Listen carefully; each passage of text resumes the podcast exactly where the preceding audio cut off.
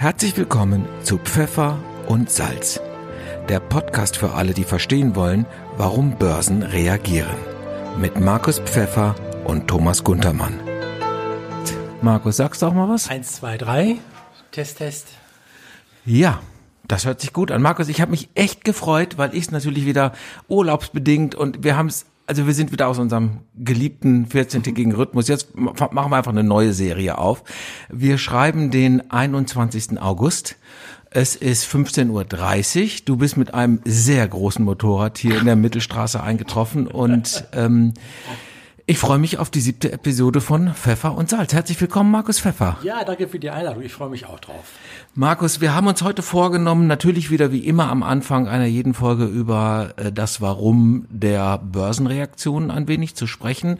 Und dann wollen wir ein wenig, äh, wahrscheinlich nicht das letzte Mal, in unseren ähm, in unserem epochalen Podcast über das Thema Wasserstoff sprechen und über den EU Green Deal und was das letztendlich auch äh, bedeutet. Politischer Willen ist da, was es an der Börse tatsächlich dann tut bis jetzt. Da wollen wir drüber reden. Aber ähm, fangen wir mal an mit, ich greife mir mal mein Manuskript, das du freundlicherweise bei Google Docs vorbereitet ich hast. die Chance für den Schluck Kaffee. Ja, das tu, tu das. Ähm, wir wollten noch mal einen Satz über die Crash-Propheten äh, verlieren, äh, über die wir zuletzt gesprochen haben. Da war die Zusammenfassung, die Grundannahmen gar nicht falsch, die Schlussfolgerungen total daneben. Ja, also ähm, äh, letztendlich stark überzeichnet. Ähm, äh, es, es sieht im Moment so aus, als wenn äh, das, was wir jetzt hier auch in den letzten Sendungen ja schon gesagt haben, in Bezug jetzt hier auf Euro-Dollar, in Bezug auf die Inflationssituation. Ähm, wobei wir da diese Woche, das sagen wir gleich ja auch nochmal, hier das Jackson Holders Treffen der, der Zentralbanker haben, virtuell. Ähm, also diese, diese Angst, dass jetzt hier wir vor einem Kollaps stehen, nach wie vor ist in meinen Augen äh, unbegründet wir haben diese Situation nicht. Wir haben eine angespannte Situation, aber äh, die Rückfolgerungen ähm, aus dieser Situation, die dann letztendlich früher oder später in ein Crash-Szenario münden, sind nach wie vor siehst du, falsch. Siehst du nicht. Gut, das ist gut zu hören. Ich kenne dich ja ein bisschen. Du würdest anders unterwegs sein. Bei der Griechenland-Krise hast du dich schlimmer aufgeregt. Das, äh, also deine Gelassenheit deute ich mal als gutes Zeichen, Markus. Ja, wobei, wenn ich da gerade noch mal kurz Bitte, eingreife. Klar. Ähm, äh, ich habe, das war jetzt vor zwei Tagen, was war, war noch mal ein Artikel im Handelsblatt, fand ich sehr interessant, wo auch von einem Volkswirt darauf verwiesen wurde, ja, Staatsschulden hoch, ähm, äh, immer stärker angespannt, ja, ja, ja, aber äh, alternativlos und ähm, äh, zu der aktuellen Situation mit den aktuellen Zinsen auch finanzierbar. Und insofern klassische keynesianistische Politik, dass man jetzt hier äh, versucht, eben die konjunkturellen Stimuli zu setzen. Also es passt alles, ähm, wenngleich wir äh, äh, sagen wir, immer stärkere Ungleichgewichte haben, aber das heilt die Zeit alle Wunden. Wir werden das sehen. Okay. Warum haben die Börsen reagiert? Plus minus null, nach wie vor das, was du immer Seitwärtsbewegungen nennst im Großen und Ganzen. Das heißt, diese Seitwärtsbewegung haben wir jetzt schon seit ein paar Wochen so. Haben wir schon seit ein paar Wochen, wobei zugegebenermaßen, wir bewegen uns zwischen 12 und 13.000 DAX-Punkten, das sind 10 Prozent. Also ist dann gerade ein riesen Scheunentor als Seitwärtsbewegung. Aber ähm, wir pendeln jetzt hier in dieser Sommerphase klassisch so, so das von den saisonalen Muster, ähm, äh, wo viele halt eben im Urlaub sind oder zumindest mal nicht am Arbeitsplatz in diesen Corona-Zeiten, ähm, äh, wo dann relativ äh, ein bisschen impulslos ist die Zeit. Ähm, heute äh, fast eigentlich ohne, dass irgendeine große Nachricht gab. Der Markt sehr fest. Wir sind heute sogar über die 13.000 rüber hinausgekommen. Das heißt, wir verlassen heute ähm, zumindest mal bis jetzt, wo wir beide zusammensitzen, verlassen wir diese Seitwärtsrange. Ähm, und äh, bin mal gespannt, ob sich das auf Schlusskurs auch so hält. Dann könnte das nochmal ein Signal sein ähm, für die meines Erachtens unter den positiven Aspekten. Thema Joe Biden gewinnt die Wahl. Einerseits ähm, die hoffnungsfrohen Nachrichten, die wir von der äh, von den Impfstoffunternehmen bekommen, die vor allen Dingen jetzt hier diese vier, die auf der RNA-Basis da aktiv sind, äh, wovon wo die, die Phase 3 Tests laufen, die klinischen ja, Tests. Wo die laufen, wo wir aus der Phase 2 auch schon sehr, sehr ermutigende Nachrichten bekommen haben. Ja, richtig. Ähm, äh, lassen darauf hoffen, dass wir im Dezember Pi mal Daumen mit beschleunigten Zulassungsverfahren etc., nicht wie in Russland, die die Phase 3 sozusagen ja im Live-Test machen, aber dass wir äh, dann irgendwo im Dezember bereits über ein oder mehrere Impfmittel verfügen werden. Also ich habe in Deutschland äh, in, im, im Rahmen eines Podcasts ähm, gehört, äh, auch vom Handelsblatt, Dort wurde gesagt, da war äh, ein Vertreter des Paul-Ehrlich-Instituts. Und das Paul-Ehrlich-Institut ist in Deutschland ja zuständig für die Zulassung von Impfstoffen. Und ähm, der hat nochmal sehr eindrücklich und eindringlich auch mehrfach betont, dass es jetzt äh, bei diesem Verfahren, das man macht, nicht darum geht, Abkürzungen zu finden, sondern dass äh, sie mit unter hohem Einsatz von Ressourcen verschiedene Prozesse, die eigentlich hintereinander ablaufen und dann deswegen Jahre dauern, parallel anzuschieben. Das heißt, das Zulassungsverfahren für diese Stoffe läuft bereits, obwohl die Daten aus der Phase 3 Studie noch nicht da sind. Aber wenn die da sind, werden die nachgetragen und dann ist das Zulassungsverfahren quasi schon auf dem Weg. Das alles erfordert hohe Ressourcen und viele Anstrengungen, bedeutet aber nicht, dass, dass der Weg an sich jetzt äh, quasi abgekürzt oder einfach mal ge, geschludert wäre. Also äh, dem, dem ist wohl nicht so. Das heißt, da werden ja. alle Hebel in Bewegung gesetzt. Ich fand es einfach eine ganz interessante und bemerkenswerte ähm, ähm, Information nochmal, dass man ja, da möglicherweise auch beruhigt sein kann, wenn man nicht gerade zu den Impfgegnern generell gehört. Ja. Was wir nicht tun. Nein, also, hm, also ob ich mich auch sofort impfen lasse, werde ich das weiß ich noch gar nicht. Also, ja, können wir ja gar nicht. Es werden ja sicherlich erstmal die, die wirklich äh, Risikogruppen, also ältere Menschen. Ja, nee, losgelöst also, und, davon. Nee, ja. losgelöst davon. Nein, deswegen ähm, die Phase 3 Tests, ähm, die jetzt hier teilweise laufen, dienen ja dazu, dass man die richtige Dosierung herausfindet. Ganz genau. Dass da jetzt nochmal äh, große äh, Nachrichten kommen bezüglich einer absolut Unverträglichkeit oder mit Ausfällen oder mit Problemen und sowas ist eigentlich so nicht zu erwarten. Äh, Klammer auf, Ausrufezeichen, Klammer zu. Aber ähm, äh, ich gehe mal davon aus, dass es hier alles sauber durchläuft und wir dann eben im Dezember, wie gesagt, äh, dann da ähm, belastbare, äh, ne, nee, Entschuldigung, im Oktober äh, belastbare Nachrichten haben werden.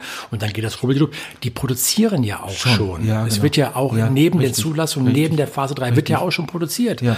Ähm, also das Dafür hat die Bundesrepublik ja auch das Geld zur Verfügung gestellt, einfach für die Produktion und dann für die Distribution. Klar, das ist ja. natürlich auch nochmal Wobei interessant ist das mit CureVac. CureVac ja. ist ja dieses deutsche Unternehmen. Tübingen, ne? Das, ja, genau. der Dietmar Hopp. Genau. Äh, und die haben jetzt an der Nasdaq auch ähm, äh, ihren Start gehabt vor einer Woche. Mhm, mhm. ähm, am ersten Tag schon zigfach gestiegen, weit über 200 Prozent. Also klar, ähm, äh, wobei ich habe mit den Kollegen äh, noch ein bisschen darüber gefeixt. Also der wahre Gewinner der Impfstoffe, die jetzt denn da hoffentlich kommen werden, werden weniger die Unternehmen sein, die die Impfstoffe herstellen.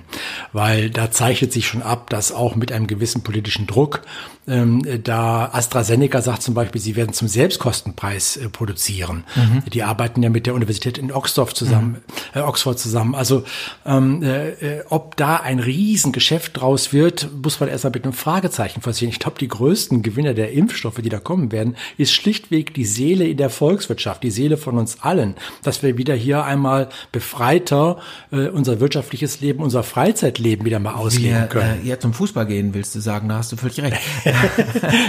die, äh, das ist ja das, da wollte ich dich gerade fragen, du machst ja, also ihr bei der Promont beschäftigt euch ja auch mit dem, was man so Behavioral Finance nennt. Dahinter steckt natürlich auch so die Psychologie der Anleger und das, was du jetzt gerade, die Seitwärtsbewegung und dieses Plus, dieses Scheunentor an den Börsen, äh, daraus liest man, also liest du als Experte ja dann auch schon so eine gewissen Optimismus und Hoffnung, was ja, ja immer eine sehr starke Emotion ist, richtig? Ja, ja, ja. Also ja, ist so. Ähm, äh, zumal noch ein interessanter Fakt dazu, die Volatilität ist relativ stark zurückgekommen. Das heißt, ich habe so das, oder wir haben das Gefühl, als wenn wie so ein Flitzebogen sich die Situation anspannt ähm, und wir jetzt nur noch auf den Auslöser warten, dass der Markt in die eine oder in die andere Richtung mit, mit, mit Vehemenz sich dann bewegen wird. Klar, logisch, wir hoffen natürlich, dass es eben in die, in die richtige Richtung nach oben geht, aber ja. Äh, die Wahrscheinlichkeit spricht auch dafür. Aber äh, man merkt das schon. Also ähm, äh, wenn man mal jetzt äh, für oben argumentieren würde, des Portfolio Managers Traum im Moment ähm, ist, äh, Joe Biden gewinnt die Wahl, äh, beziehungsweise dies zeichnet sich immer deutlicher ab. Äh, Bei den zehn Prozent ist es geblieben, Markus, ne? Also, ja, also ist, in den also, Umfragen. Also ja. da hat sich im Augenblick noch nichts getan. Nun hat jetzt gerade der äh, Nominierungsprozess äh, äh, da, also der offizielle, die Inauguration da von, äh, von Donald Trump bei den Republikanern erst begonnen es ist sehr vorhersehbar, was da passieren wird, was er sagen wird. Das haben wir alles auch schon gehört, äh, mehr oder minder, minder unflätig. Aber ähm, bis jetzt ist alles so geblieben, wie es noch vor Wochen war, richtig? Ja, also es hat sich, also jetzt mal davon ausgehend, dass das positiv, das basiert darauf, dass einmal Joe Biden die Wahl gewinnt. Ähm, das wird wahrscheinlich positiver für die europäischen Aktienmärkte wie für die amerikanischen Aktienmärkte sein. Ähm, was wir vor ein paar Wochen schon ansprachen, äh, die Bewegung, die sich ab damals abzeichnete, die mittlerweile eingetreten ist beim Euro-Dollar, äh, deutet darauf hin, dass wir auch eine gewisse Umallokation ähm, vom amerikanischen Geld sehen, raus aus Amerika, rein nach Europa.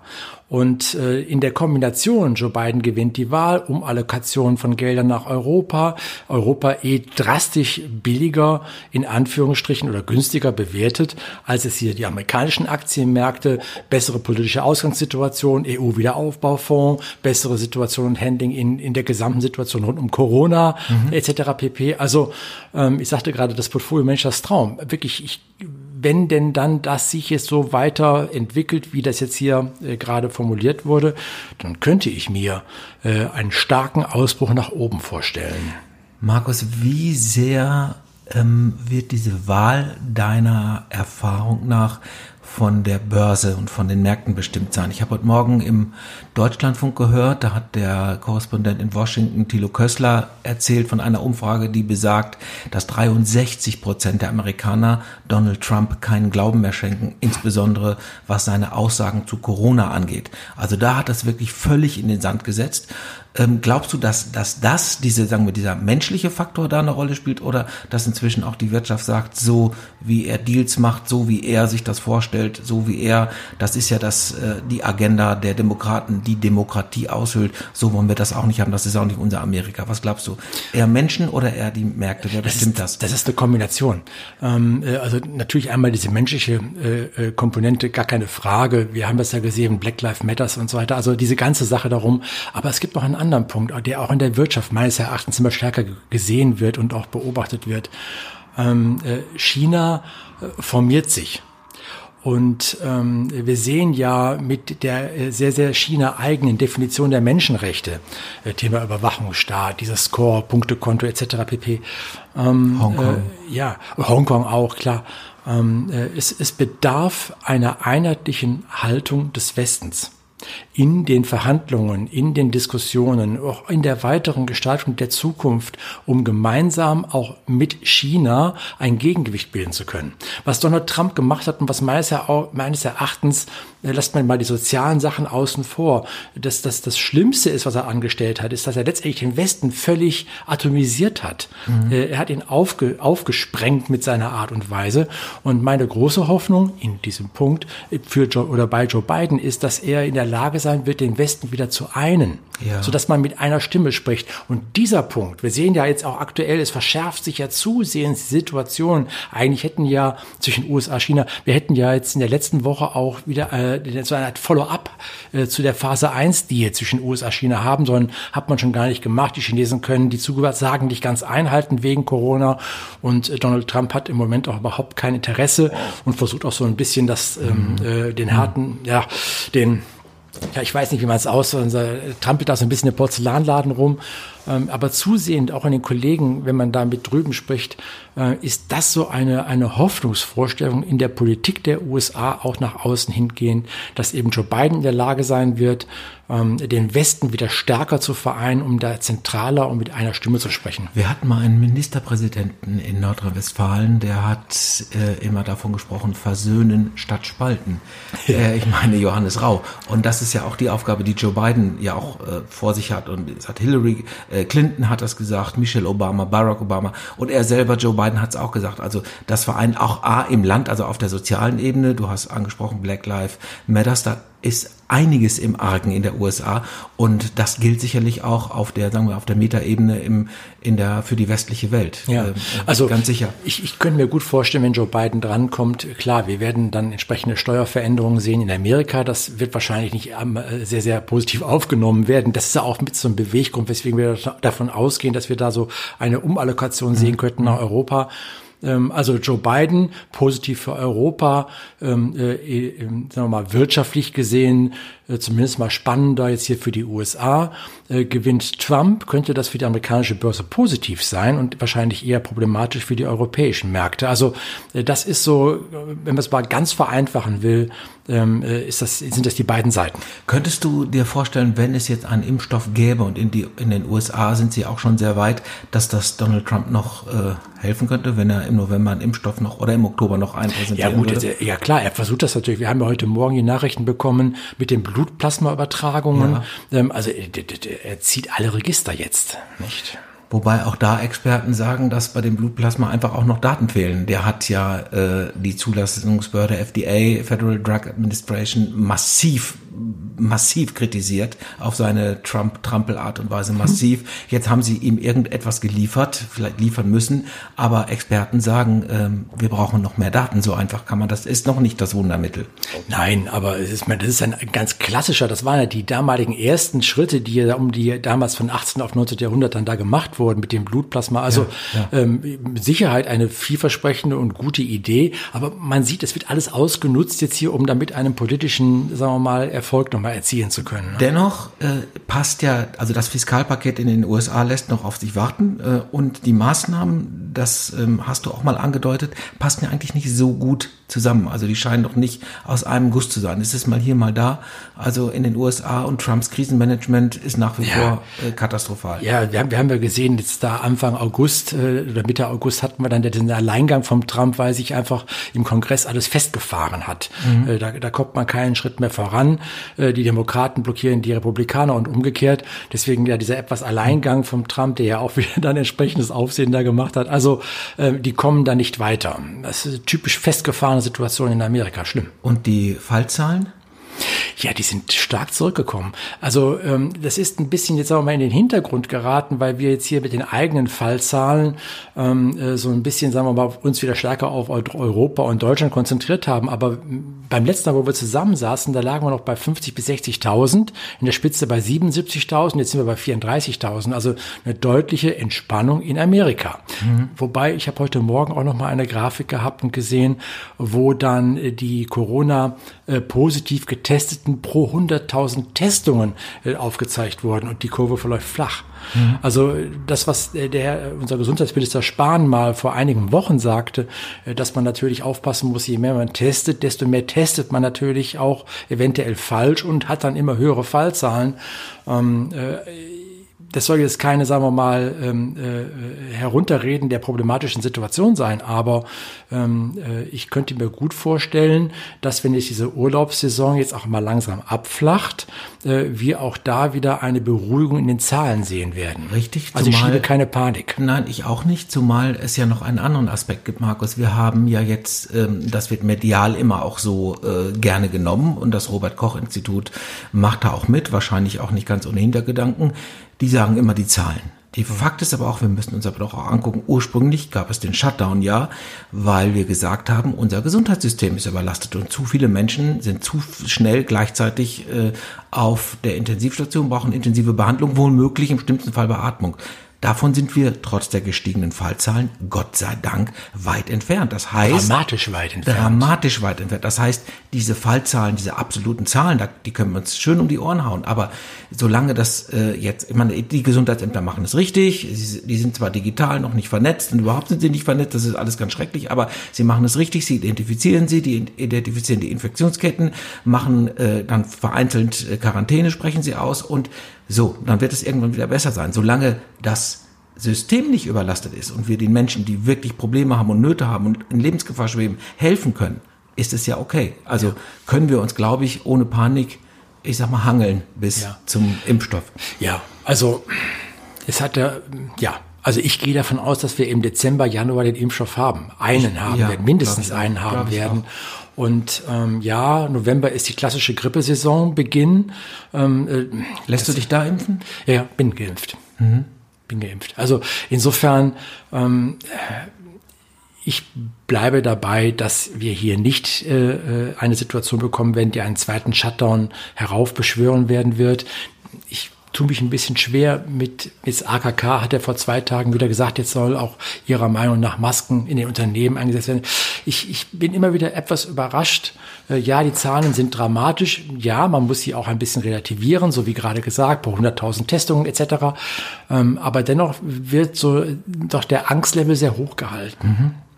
Ähm, äh, die Kapitalmärkte sind davon weniger betroffen, eigentlich nahezu gar nicht.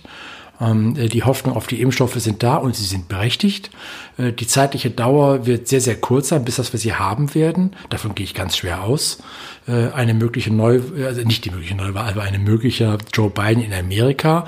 Impfstoff auf der einen Seite, günstige Kapitalmärkte. Ähm, also eine coole Mischung, wirklich. Sind wir, sind wir entspannt. So, Markus, dann würde ich vorschlagen, Blick auf die Uhr. Ähm, 20 Minuten haben wir jetzt äh, über äh, Corona und Amerika gesprochen. Soll, soll gut sein. Ist sicherlich, ist gerade, glaube ich, auch, warum die Börsen reagieren, äh, sind das auch große, große Treiber. Ganz sicher. Es gäbe noch viele andere, die wir auf dem Zettel hatten ähm, die gehen uns nicht verloren, die schauen wir uns. Goldpreis. Äh, zum Beispiel. schauen wir uns aber auch verschiedene Indize, die sehr positiv ausgefallen sind. Schauen wir uns bei nächster Gelegenheit wieder an. Wir wollten über das Thema Wasserstoff mhm. äh, heute mal sprechen. Es gab ähm, den Entwurf eines tatsächlich von der EU-Kommission eines Klimagesetzes, das, was man äh, weithin als äh, European Green Deal äh, bezeichnet. Ursula von der Leyen, die Kommissionsvorsitzende, hat den auch sich massiv auf die Fahnen geschrieben und der besteht aus zwölf Seiten und elf Artikeln und demnach darf der Staatenverbund bis 2050, also bis 2050, nicht mehr CO2 produzieren, als von den Wäldern und von den Ozeanen gespeichert werden kann. Das ist das eine. Das erfordert alles einen kompletten, vollständigen Umbau unserer Wirtschaft. Wir müssen die Wirtschaft äh, befreien von fossilen Energieträgern. Man spricht davon, die Wirtschaft zu dekarbonisieren, ja ähm, weil wir davon ausgehen, dass 65 Prozent ähm, der menschengemachten Treibhause dadurch diese fossilen Energieträger, sei es für die Energiegewinnung, sei es durch den Verkehr, sei es durch Zement, however, produziert werden. Richtig? Mhm. Das ist das Rahmenpaket. Es gibt ein Zwischenziel, das definiert wurde und das sagt, dass bis 2030 und das ist jetzt schon, sagen wir, wenn man jetzt äh, in diesen globalen Zyklen Klima denkt, schon relativ kurz, müssen wir zwischen 50 und 55 Prozent CO2 reduzieren im Vergleich zu der Zahl, die wir emittiert haben 2019. So, das sind die Rahmenbedingungen.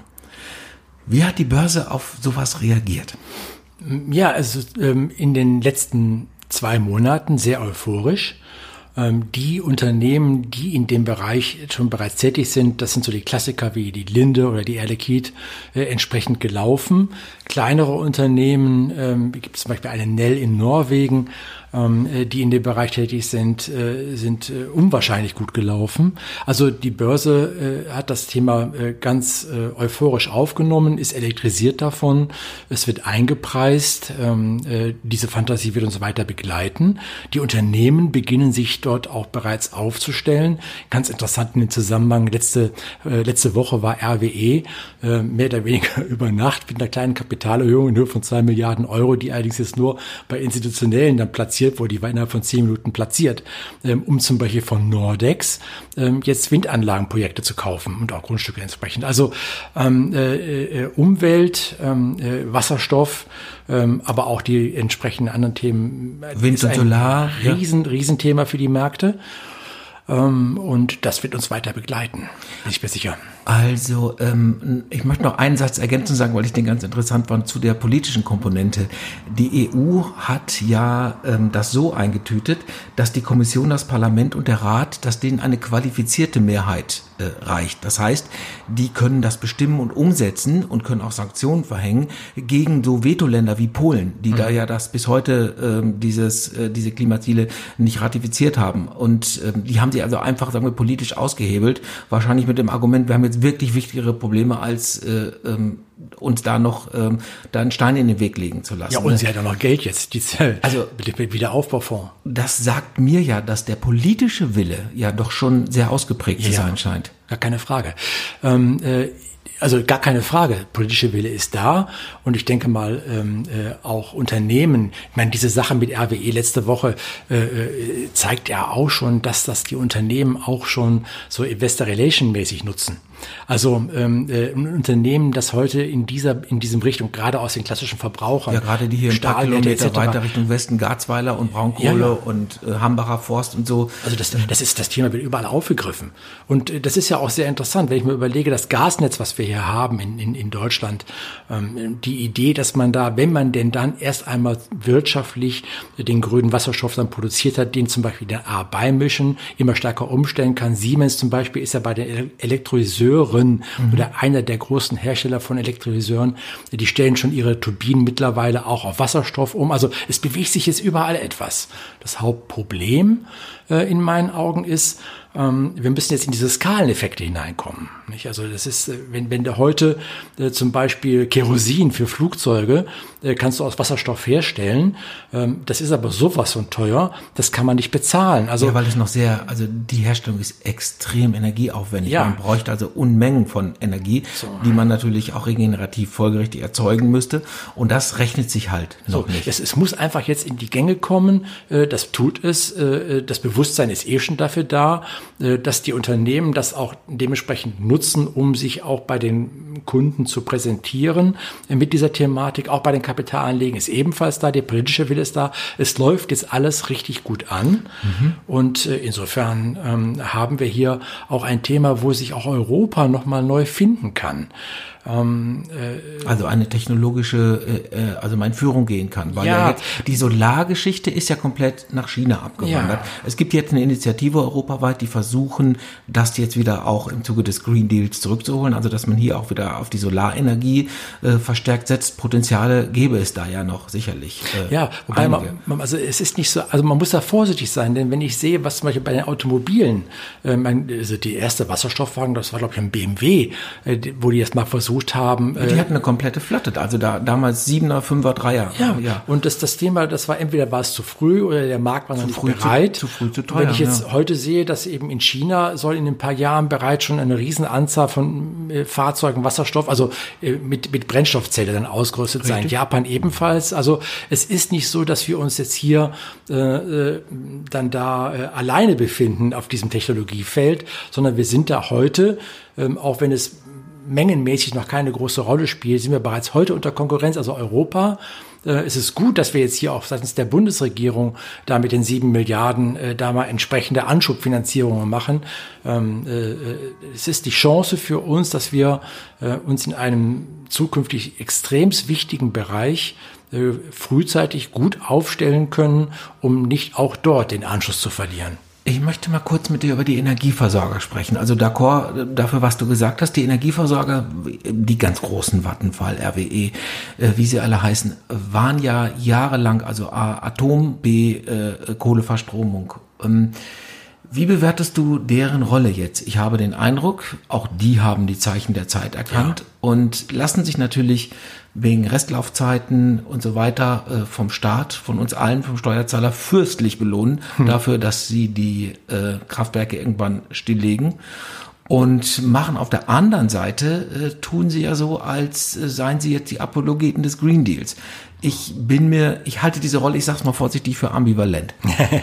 ja, ja, ähm, äh, man muss immer so ein bisschen die, verwundert die Augen reiben, ähm, aber es ist so, nicht? Also äh, auch wenn ich hier sehe Juniper etc., also ja. äh, die die bewegen sich jetzt alle in diese Richtung. Shell hier bei uns gerade in Wessling hier vor den Toren von Köln ähm, hat jetzt ebenfalls eine riesen äh, äh, äh, Anlage aufgebaut, wo die dann eben auch äh, zumindest mal in die Richtung von grünem Wasserstoff dann wollen. Ich habe die Zahlen gesehen, 180.000 Tonnen, 180.000 Tonnen Wasserstoff brauchen die pro Jahr, um das Benzin, was sie da herstellen und den Diesel zu entschwefeln. So, und mit dieser neuen Anlage kriegen sie gerade mal um die 4000 Tonnen hin. Da, da sieht man auch diese enormen Diskrepanzen, die wir dann auch haben. Also die Ideen sind da, die Gelder sind da, die, die Möglichkeiten sind da. Sind die Gelder äh, da? Bitte? Sind die Gelder da? Ja, ja. Also es, wird nicht an sieben Milliarden hängen, die die Bundesregierung da in die Hand nimmt. Die Unternehmen selber äh, haben doch hier die Möglichkeit, ähm, sagen wir mal, sich zukunftsfest zu machen. Die Gelder besorgen sie sich. Ja. Thema sich zwei Milliarden. Das sind in zehn Minuten war diese Kapitalerhöhung platziert. Bupp. Mal eben zwei Milliarden. Ich ziehe mal gerade noch mal das Handelsblatt aus der Tasche. Magnus Hall, der CEO von Vattenfall, ähm, hat zwei Dinge gesagt in einem Kommentar. Zum einen sagt er, die Corona-Krise bremst gerade die Dekarbonisierung der Wirtschaft und er fordert, dass man die 750 Milliarden, äh, die die EU bereitstellt, tatsächlich auch damit mit den Zielen des Green Deals synchronisieren muss. Ja, ja, das ist ja auch der, ist ja auch der politische Wille. Siehst soll, du das? Ja, ja. Also der, die, Siehst du das Realität werden? Ist das ja, so? Also ist die Forderung, die unterstützt? Also wenn die 750 Milliarden mal abgesichert worden sind, das muss ja natürlich alle Länder, ja, Länderparlamente klar. durch, ja, mal davon ausgehen, dass es so ist. Ähm, so soll ja auch ein Großteil dieser Gelder ähm, jetzt hier energiepolitisch auch eingesetzt werden. Mhm. Also das ist so. Ja. Es ist ja doch auch so, dass viele von den äh, grünen ähm, Energien, die man jetzt an der Börse auch in Unternehmen, die man investieren kann, dass die Renditen noch nicht so toll sind. Stimmt das? Ähm, ja, es ist äh, äh, äh, ja gerade Startups, die verdienen noch kein Geld, das sind alles Cashburner. Aber ähm, äh, es, es geht einfach hier darum, ähm, äh, die Technologie jetzt hier äh, äh, umzusetzen, die, die Erfahrungen zu sammeln. Ähm, ich habe gerade eben Nell erwähnt, da das norwegische Wasserstoffunternehmen, äh, die ja da zum Beispiel mit Nikola in Amerika, das ist ja so ein Lastwagenhersteller, der jetzt auch im nächsten Jahr den ersten äh, Brennstoffzellentruck hier auf die Beine stellen will. Ähm, es geht dafür auch die Infrastruktur herzustellen. Wir haben ja gerade mal 60 äh, Wasserstofftankstellen in Deutschland. Also diese, diese Thematik ähm, äh, erfordert ein völliges Umdenken und eine riesige Investition ähm, in, in, in, in, in alle Bereiche der Wirtschaft. Und der Wille da ist dazu da, das Geld ist dazu da, äh, beziehungsweise kann am Kapitalmarkt freigeschaufelt werden dafür. Das geht, wir haben den politischen Willen, die, wir haben die politischen Gelder. Also ja, das, das, ist, das wird sich jetzt, denke ich mal, in den nächsten zwei, drei Jahren ähm, sehr schnell, sehr stark herausschälen, äh, gerade bei den großen Unternehmen, dass man hier äh, bewusst in diese Technologie rein investieren wird. Sind denn die Energieversorger äh, Player, die für dich als äh, äh Vermögensverwalter interessant sind? Ich habe gelesen, Unit Juniper, hast du gerade mhm. erwähnt, sind ja übernommen worden von einem finnischen Unternehmen mhm. oder die haben 75 Prozent der, ja, mittlerweile, der, ja. der, der Anteile, also ursprünglich wohl, als sie die erste Charge gekauft haben gegen, gegen deren massiven Widerstand. Jetzt aber äh, ist offensichtlich dann Idee von äh, Fortum heißt das mhm. äh, Unternehmen, äh, offensichtlich da quasi eine Wasserstoffgruppe zu bauen und quasi den Umbau der Energiewirtschaft voranzutreiben. Was, was wird denn da umgebaut? Wird das dezentralisiert oder machen wir so genauso weiter die, wie vorher? Die machen das doch ganz raffiniert. Ähm, die haben da oben die Möglichkeit, Strom mit den entsprechenden, also die haben die, die Möglichkeit, die Energie, die grüne Energie zu bekommen. Die können dort oben dann elektrolysemäßig dementsprechend den Wasserstoff herstellen und bringen ihn runter nach Deutschland und verkaufen ihn hier. Also das ist eine coole, coole Geschäftsidee. Ja, ähm, also die, die, die Möglichkeiten sind dazu da. Ähm, äh, es geht jetzt einfach nur noch darum, dass man versucht, jetzt die Skaleneffekte in den Griff zu kriegen, damit das Ganze insgesamt günstiger wird, äh, um es mhm. herzustellen. Denn auch das, da redet kaum einer drüber. Schau mal, wenn du dir so, eine, so, so einen Stahlhersteller anschaust bei uns. Ähm, ähm, die haben einen enorm, ich glaube, der zweitgrößte CO2-Hersteller bei uns. Also es ist enorm wichtig, dass man auch hier dann äh, auf die Wasserstofftechnik dann umstellen wird. Ähm, das verteuert die Produktion. Was heißt das? Das heißt, im Prinzip muss die EU hingehen und muss dann auf entsprechende Stahlimporte aus dem Ausland, die nicht grün hergestellt sind, Zölle erheben. Wird sie das tun? Wird sie tun. Aber das ist nicht ganz unproblematisch, denn wir haben ja gesehen, wie so ein Zollthema Thema ist USA, China, USA, Europa, zollmäßig. Ähm, äh, wenn, ein, wenn ein Land zum Beispiel dann nicht äh, herstellen kann, ähm, äh, wird wahrscheinlich es dann auch zu Gegenzöllen kommen. Also so einfach ist es nicht. Äh, es ist notwendig und auch die Kontrolle, wenn dann eben äh, Stahl, der aus Asien kommt, als grüner Stahl uns hier in Europa angeboten wird, wer kontrolliert denn, ob das Zeug da hinten wirklich dann auch mit Wasserstoff hergestellt wurde, der auch obendran noch grün ist? Also ähm, äh, das in der Umsetzung später, wenn wir die Skaleneffekte haben werden, ist die Umsetzung, gibt es noch viele, viele Klippen, die da genommen werden müssen. Mhm. Ähm, siehst du, es hat ein, ähm, ein Berater von Angela Merkel gesagt, dadurch, dass die so wenig Rendite haben, also diese nachhaltigen Invests, dass der Staat das ausgleichen soll. Siehst du da auch nochmal äh, einen Hebel für eine staatliche Lenkung? Also ja, ich meine, die sieben Milliarden, die man in die Hand genommen hat, die werden ja auch schon dafür genutzt. Ich meine, die EU muss denen ja zustimmen, nicht? Also Beihilfe. Aber ähm, ja, also politischer Wille. Äh, wir haben dieses Jahr Wahlen, also da wird bestimmt noch einiges ähm, aus der politischen Kiste doch auf uns zukommen mit Ideen und Möglichkeiten, äh, hier finanzielle Mittel in die Hand zu nehmen, um diesen Prozess noch stärker anzuschieben.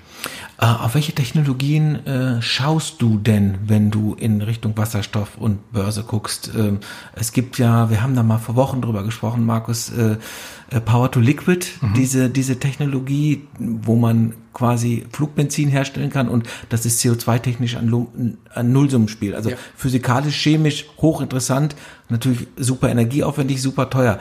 Äh, kann sowas interessant sein? Auf jeden Fall.